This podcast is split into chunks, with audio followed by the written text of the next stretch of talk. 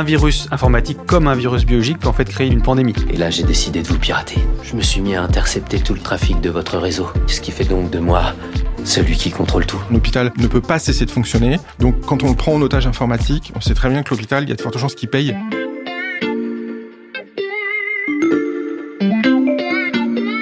Salut, c'est Xavier Yvon. Nous sommes le mercredi 1er septembre 2021. Bienvenue dans La Loupe, le podcast quotidien de l'Express.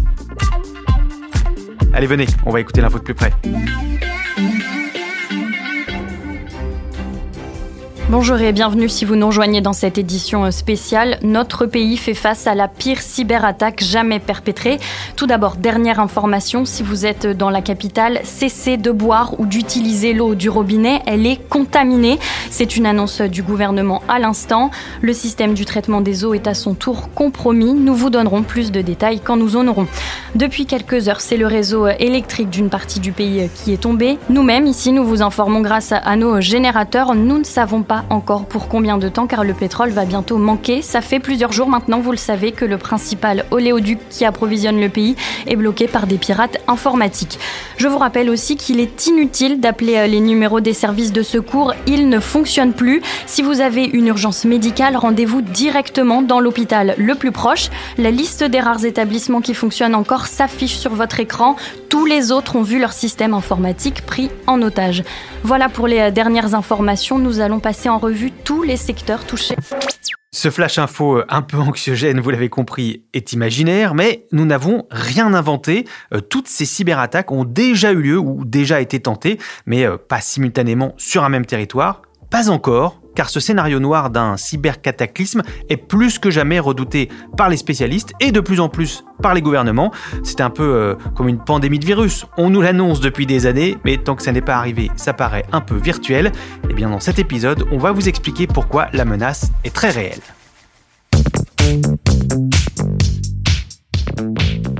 Pour décoder ce vaste sujet, on a fait appel au cyber-expert de la rédaction de l'Express, Emmanuel Paquette. Salut Emmanuel. Bonjour. Ce scénario noir qu'on a décrit dans notre fausse édition spéciale, c'est ça le, big one numérique tant redouté Oui, c'est un big one qui est redouté depuis plusieurs années et qui en soi euh, pourrait mettre à, à plat toute l'économie d'un pays en très très peu de temps et sans euh, intervention physique, c'est-à-dire sans qu'une armée euh, ne soit déployée sur le territoire euh, extérieur, sur n'importe quel pays, hein, ça peut être les États-Unis, la France ou autre. Donc effectivement, c'est une crainte énorme hein, d'avoir un maximum d'impact avec un minimum d'exposition d'humains. Hmm. Ça a été un peu théorisé hein, par l'ancien ministère de la Défense des précédents gouvernements américains, notamment Léon Panetta, qui en 2012 parlait de Pearl Harbor numérique. The collective result of these kinds of attacks could be a cyber Pearl Harbor, an attack that would cause physical destruction and the loss of life. Pearl Harbor numérique, donc en référence à l'attaque des Japonais euh, sur le port américain euh, durant la Deuxième Guerre mondiale, euh, qui a poussé les États-Unis à entrer en guerre. Donc on voit qu'il y a une forme de similarité entre ce type d'attaque et une attaque informatique qui pourrait quasiment déstabiliser tout un pays. Le Big One, ce serait ça? Il n'y a pas d'autres scénarios possibles? Bah, Le Big One, c'est euh, en gros des attaques simultanées, massives, sur des ce qu'on appelle des opérateurs euh, d'importance vitale d'un pays. Donc, euh, comme il y a une liste d'OIV, notamment en France, hein, d'opérateurs d'importance vitale, c'est une liste qui aujourd'hui est classifiée. Hein, donc, on ne sait pas exactement quelles sont les entreprises. On sait qu'il y en a un peu plus de 150. Alors, on peut facilement imaginer certaines d'entre elles, notamment la centrale nucléaire pour EDF, la SNCF pour les réseaux de transport, l'eau notamment. Il va y avoir une attaque systématique sur les infrastructures nationales. Il coupe tous les services publics, le gaz, l'eau, l'électricité. Il suffit qu'on en attaque plusieurs, pas nécessairement les 150, pour déstabiliser un, pays. Un opérateur télécom est aussi un opérateur d'importance vitale. France Télévisions, par exemple, est un opérateur d'importance vitale. Alors pourquoi On peut se poser la question hein, que Radio mm. France, euh, France Télévisions soient des opérateurs d'importance vitale? C'est simplement parce que en cas d'attaque massive, une vraie guerre hein, pour le coup, euh, comme ce sont des médias publics, c'est eux qui pourraient euh, communiquer auprès de la population et les informer d'une vraie attaque ou d'un ou d'une pandémie, par exemple, hein, qu'on a pu le voir mm. récemment, si d'aventure les organismes privés étaient défectueux. Exactement, comme euh, on l'a fait avec notre, faux JT. Est-ce que ça peut aussi être, euh, je sais pas, un virus informatique qui échappe à tout contrôle? Tout ce que j'ai fait, c'est écrire un morceau de code. Tu traduis, s'il te plaît? Ça éteint entièrement notre réseau de défense. Le système de sécurité de ce pays est totalement vulnérable. Alors ça, on n'y croyait pas trop. Et effectivement, c'est aujourd'hui ce qu'on voit, c'est un peu l'effet Frankenstein. Hein. C'est euh, en gros la créature qu'on voit s'évader du labo et qui euh, avait une mission euh, bien précise et que de fait, après avoir effectué cette mission, commence à déborder très largement. Alors on l'a vu lorsque, par exemple, quand il y a eu l'attaque des centrifugeuses iraniennes par un, malware, donc un, un, logiciel malveillant qui avait été développé très probablement par les Américains et par les Israéliens, qui avait mis à plat les centrifugeuses iraniennes dans le programme d'enrichissement d'uranium, qui lui après s'est répandu dans la nature et a pu affecter certaines entreprises, notamment des chaînes de montage chez des fabricants automobiles. Mais ailleurs qu'en Iran. Ah, ah, oui, là c'était aux États-Unis. Donc en fait, c'est la créature américaine qui s'est retournée contre son propre auteur ou son co-auteur. Donc là aussi, on, en atteinte informatique, on voit très bien la similitude avec euh, un virus euh, tout court. C'est une arme d'emploi, mais qui peut se retourner contre son auteur. Un virus informatique comme un virus biologique peut en fait créer une pandémie. Exactement, une pandémie euh, qui est totalement incontrôlable hein, pour le coup. C'est intéressant cette comparaison avec euh, le Covid-19 parce que ce euh, cyber Armageddon, ce, big one, comme la pandémie virale, bah, ça fait des années que les spécialistes l'annoncent, qu'ils tirent la sonnette d'alarme et en fait qu'on a du mal à se dire que ça va vraiment arriver. Oui, effectivement, il y a, ça a été moqué même hein, à plusieurs reprises en disant mais un virus informatique ne fera jamais de mort. Et puis ben, là, il y a eu récemment la possibilité d'un premier décès lié à un virus en Allemagne. Un hôpital a été touché par un rançongiciel, donc donc, c'est ces systèmes informatiques qui bloquent entièrement un, établissement qui ne peut plus travailler. Et euh, en contrepartie, les auteurs demandent une rançon pour débloquer la situation. Là, il se trouve qu'une femme qui était en mauvais état a dû être déplacée d'un hôpital à un autre puisqu'elle pouvait plus être soignée et elle est morte lors du transport. Alors, il y a eu une enquête qui a été diligentée pour savoir est-ce que c'est le fait de l'avoir changé d'établissement qui a entraîné sa mort. A priori, c'est pas le cas, mais ça aurait pu être le premier cybercas, enfin cas concret de, de mort euh, lié à une cyberattaque. Est-ce qu'on n'a jamais été aussi proche de ce big one, de ce cyber euh, cataclysme? Alors on est proche, euh, ça l'avenir nous le dira, hein, puisque il faut encore une fois qu'une nation ou un groupe criminel veuille attaquer simultanément plusieurs systèmes. Mais ce qui est certain, c'est qu'aujourd'hui la surface, l'exposition d'objets connectés a démultiplié les portes d'entrée et le moyen de déstabiliser euh, des systèmes informatiques. Hier, c'était simplement des serveurs ou des PC. Aujourd'hui, on peut très bien passer par n'importe quel type d'objets connectés ou même des objets industriels qui aient encore été totalement déconnectés euh, d'Internet et se retrouvent aujourd'hui directement ou indirectement connectés au réseau et qui, de fait, peut être affectés par un virus. Donc on n'a jamais été aussi connecté sur la planète. Et la pandémie a aussi renforcé euh, cette hyper-connexion. Oui, puisqu'il a fallu développer très vite le télétravail. Le confinement a fait que bah, tout, le monde, hein, enfin tous ceux qui le pouvaient en tout cas, ont continué euh, de travailler à distance. Et là, pour le coup, bah, les entreprises ont été prises de court. Euh, elles n'avaient pas nécessairement les outils, donc il a fallu faire au plus vite avec les outils qu'on pouvait avoir. Et la sécurité est, passée en deuxième, voire en troisième priorité hein, pour les entreprises, ce qui est absolument normal puisqu'elles devaient continuer de fonctionner. Et de fait, ça a élargi effectivement la surface d'attaque pour les attaquants. Parce que là, c'est très facile de cibler un salarié depuis chez lui, surtout s'il n'a pas d'antivirus, s'il n'a pas de firewall. On attaque directement donc le salarié, puis après on peut remonter à partir de ce salarié sur le réseau de l'entreprise. Et donc effectivement, ça a été euh, une aubaine pour les assaillants. Et on peut imaginer qu'avec les progrès technologiques, la surface d'attaque, comme tu dis, va être encore plus grande avec la, 5G qui arrive, etc. Avec la 5G, avec euh, plein d'autres Internet, euh, l'Internet des objets hein, qu'on ne voit pas encore aujourd'hui. Euh, c'est-à-dire, on commence à peine, hein, mais par exemple, les voitures qui deviennent connectées, les montres qui commencent à être connectées. Donc, effectivement, on voit une multitude d'appareils qui ne l'étaient pas avant. On voit même les brosses à dents connectées maintenant. Donc, tout ça, ça élargit. Alors, je dis pas qu'on va tuer demain quelqu'un en se lavant les dents, par exemple, en faisant, en, jouant sur la rotation de, vitesse de la brosse à dents. Mais en tout cas, ça élargit la surface d'attaque, ce qui est certain, pour tous les assaillants, ou ça permet d'utiliser ces objets comme point de relais pour une autre attaque. C'est donc un, terrain de jeu monumental hein, pour les hackers qui se développent dans le monde entier, euh, notamment pour lancer, comme tu disais, des, attaques du type rançongiciel, hein, le chantage, euh, on bloque un système, on demande de l'argent euh, en échange. Mais quel serait l'intérêt de ces pirates de déclencher le big one dont on parle, ce cataclysme mondial, d'attaquer plusieurs systèmes vitaux en même temps? Alors, il peut y avoir euh, plusieurs raisons. Alors, il y a aujourd'hui, on l'a vu avec les hôpitaux. Hein, l'aspect, le premier aspect, c'est un aspect commercial, lucratif. C'est-à-dire qu'en gros, un hôpital ne peut pas cesser de fonctionner. Donc, quand on le prend en otage informatique, on sait très bien que l'hôpital, il y a de fortes chances qu'il paye hmm. pour euh, revenir en service et puis pouvoir euh, continuer son activité. Tout peut être rétabli si le pays est prêt à payer le prix. Fais gaffe, mon salaud. C'est pas une bonne idée de laisser le monstre sortir de la boîte.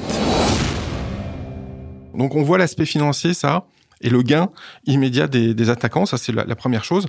L'autre chose qui est vraiment de déstabiliser un pays, comme c'était le cas avec WannaCry, hein, parce que là, on était vraiment... La Russie contre l'Ukraine. La Russie contre l'Ukraine. On est plutôt dans des attaques du type étatique ou dans des zones grises, c'est-à-dire en fait, ça peut être des privés, mais qui travaillent pour des États, donc c'est compliqué de, de, savoir exactement quels sont nécessairement les C'est ça le problème, c'est que les, ces hackers, les, les, pirates informatiques, on ne sait pas trop toujours si c'est des criminels ou des agents étatiques. Voilà, et ça peut être des criminels, mais que le pouvoir en place laisse faire, hein, comme on le voit en Russie. Et euh, le pouvoir laisse faire, pourquoi? Parce que euh, les criminels bah, ramènent de l'argent pour eux, mais des fois ramènent des informations sensibles qui peuvent donner au service de renseignement du pays, et donc ça les aide. C'est gagnant-gagnant pour tout le monde. Il y a aussi le risque terroriste. Un groupe terroriste qui a les moyens financiers aujourd'hui pourrait embaucher un groupe de, de, méchants hackers hein, pour arriver à ses fins, effectivement. Hmm, bon, tout ça n'est pas très rassurant.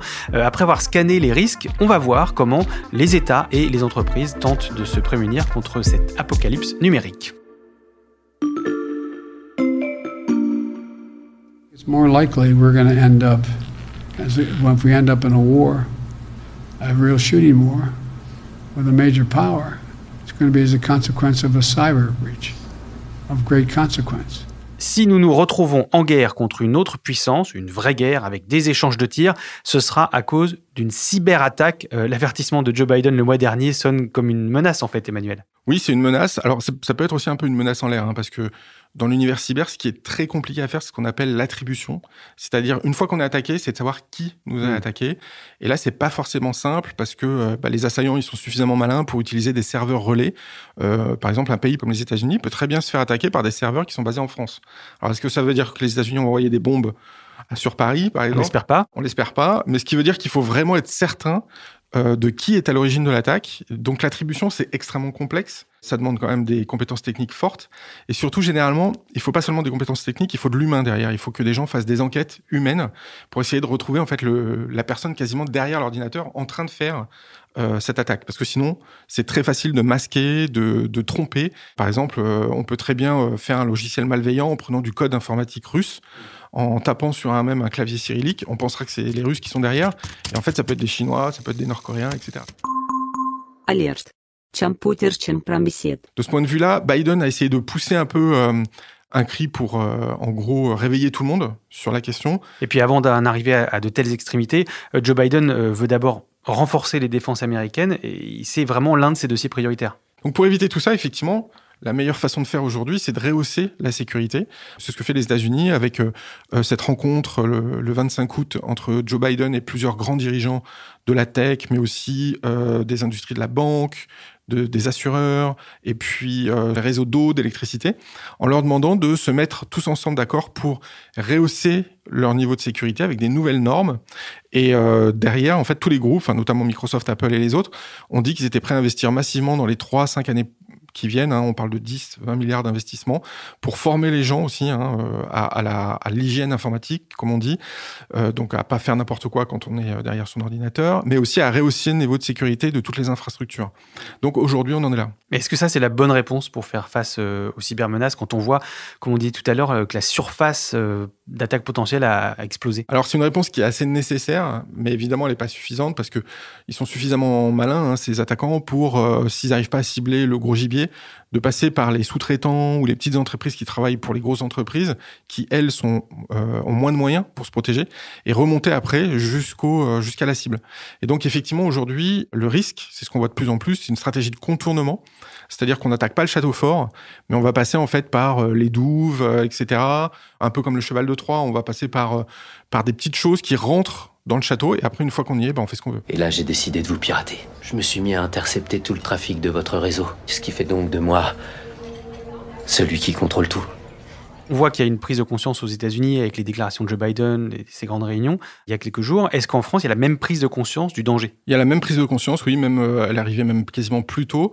Aujourd'hui, la France, justement, pour essayer de montrer ses muscles un peu en termes de sécurité et de cybersécurité, a décidé d'ouvrir un campus qui euh, s'installera donc euh, à la Défense, dans l'Ouest parisien. Et euh, ce campus, en fait, doit rassembler aussi bien des entités privées que publiques. Donc, il y aura des grands groupes, mais il y aura aussi des start-up. Il y aura également donc le ministère des Armées. Il y aura des représentants de la police, de la gendarmerie, des services de renseignement. Et l'idée, c'est que tout ce petit monde travaille ensemble, euh, puisse se rencontrer, puisse discuter, échanger, et si possible, pouvoir partager ce qu'on appelle les marqueurs laissés par des attaquants. Euh, c'est un peu les indices que laissent les hackers quand ils s'attaquent à, à, des structures ou à des entreprises. Donc ces indices sont extrêmement importants parce que ça permet d'alerter sur des nouveaux types d'attaques, par exemple, et de pouvoir informer toute la communauté euh, de la sécurité qu'il y a un nouveau type d'attaque qui arrive, par qui, comment, etc. Donc ça, c'est quelque chose d'assez nouveau que la France essaye de mettre sur pied. Où se situe la France par rapport aux autres euh, pays du monde, notamment les États-Unis? Alors en cyber, euh, la France considère être dans les bons plutôt dans les bons pays, hein, pas, pas le top 5 probablement, mais pas loin, parce que très tôt, euh, la France a pris la mesure des problèmes euh, d'informatique et donc a rehaussé le niveau de sécurité des opérateurs d'importance vitale. Hein, c'est la loi qui l'impose, donc euh, il y a des obligations légales. Et euh, maintenant, c'est l'Europe qui a mis euh, la deuxième couche en disant que, en dehors des opérateurs d'importance vitale, il fallait aussi euh, renforcer ce qu'on appelle les opérateurs de services essentiels. Donc, c'est pas, on n'est plus vraiment dans l'énergie, l'eau, l'électricité, etc. On est sur un deuxième cercle d'entreprises stratégiques. Donc, on voit que l'Europe a pris très tôt la mesure de, de ces attaques et, et aujourd'hui, bah, rehausse le niveau de sécurité de tous les pays. Et en termes de moyens humains, parce qu'il faut bah, des informaticiens pour gérer tout ça, pour contrer les attaques, est-ce que la France et l'Europe sont au niveau? Alors, c'est vrai qu'au niveau humain, c'est compliqué parce que il y a peu de monde, beaucoup de demandes, et donc il y a une forte pression sur les salaires. Donc effectivement, aujourd'hui, les GAFA ont les moyens d'embaucher à des prix très très élevés, des profils cyber très recherchés par les grandes entreprises et les États. Mais euh, quand on leur parle, ces États et ces entreprises disent mais nous on peut leur vendre autre chose. On leur vend un peu du rêve hein, avec le bureau des légendes en disant si vous, vous travaillez pour la DGSE, bah, vous aurez affaire à des attaques étatiques vous aurez jamais pu le faire en allant chez Google, Microsoft ou autre. Donc on essaye de leur vendre autre chose que du salaire. Du rêve. c'est du rêve, je sais pas. Pour eux, c'est du rêve. Euh, moi, j'en ai rencontré un il y a pas longtemps. Hein, je lui ai posé la question. Il m'a dit mais moi, je suis jeune, j'ai pas d'enfant, euh, je peux me permettre d'avoir un salaire relativement moindre. Mais ce que je vois aujourd'hui, je le verrai dans aucune autre entreprise privée parce qu'on me demande de cibler telle personne. Et il m'a dit que c'était euh, qu'il récoltait les métadonnées ou les données aussi de, de cette personne pour savoir ce qu'il était en train de préparer. Je prends un exemple. Enfin. Ça, c'est vous qui utilisez votre ordinateur chez vous. D'accord. Vous effectuez beaucoup de choses. Vous cliquez, vous écrivez, vous utilisez la souris. Faites ça des milliers de fois par semaine. D'accord. Moi, je mets dans votre ordinateur un logiciel qui va tout enregistrer. Absolument tout. Les liens sur lesquels vous cliquez, les sites que vous visitez, les articles que vous lisez. Dans ce champ de bataille virtuel, Emmanuel, est-ce qu'il y a des règles euh, internationales? Alors c'est bien le problème, c'est qu'aujourd'hui il n'y a pas vraiment de règles. Euh, L'ONU aimerait qu'il y ait la charte des, des Nations Unies qui s'applique dans l'univers cyber. C'est pas vraiment le cas. Il y a des discussions qui ont lieu depuis plusieurs années à ce sujet au niveau de l'ONU, euh, notamment Microsoft pour la création d'une convention de Genève pour euh, justement protéger les infrastructures civiles. Comme les conventions de Genève sur la guerre physique. Voilà, exactement. Pour l'instant, ça patine. Ça fait quand même un moment, depuis un moment donné que c'est poussé et mis en avant. La France a essayé aussi, hein, de, de, depuis 2018, de mettre sur pied en fait un accord de paix dans le cyberespace. Il y a pas mal de pays qui ont signé cette charte, euh, ce qu'on appelle la charte de Paris, et des groupes privés, hein, des groupes chinois y compris, ont, signé cette charte, mais pas les pays eux-mêmes, c'est-à-dire pas la Chine, pas la Russie, pas les États-Unis. Donc c'est très très compliqué de mettre tout le monde autour de la table et de dire bah maintenant euh, on calme le jeu. Donc des conventions de Genève pour le cyberespace, euh, on verra si ça arrive. Tu viendras nous raconter ça, Emmanuel. Euh, tu es l'un des auteurs d'un dossier très complet sur ce qu'on pourrait appeler cette cyberpandémie à lire sur le site de l'Express. Vous pouvez cliquer, c'est sans danger. Et pour ne rater aucun épisode de La Loupe, pensez à vous abonner sur votre plateforme d'écoute, Deezer, Apple Podcast ou Podcast Addict par exemple. Cet épisode a été fabriqué avec Charlotte Baris, Louis Coutel, Margot Lanuzel et Lison Verrier. Retrouvez-nous demain pour passer un nouveau sujet à la loupe.